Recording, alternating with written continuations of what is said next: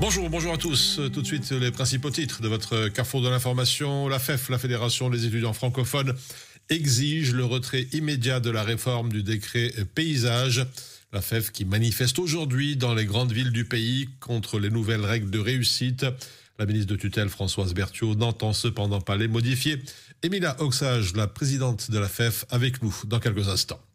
Toujours c'est nous, les escroqueries en ligne font de plus en plus de victimes. Fébelfine met en garde.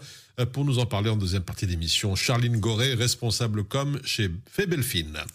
À l'international, au Proche-Orient, la situation humanitaire à Gaza toujours catastrophique. La situation sanitaire et humanitaire est inhumaine et continue de se détériorer, alerte notamment l'OMS.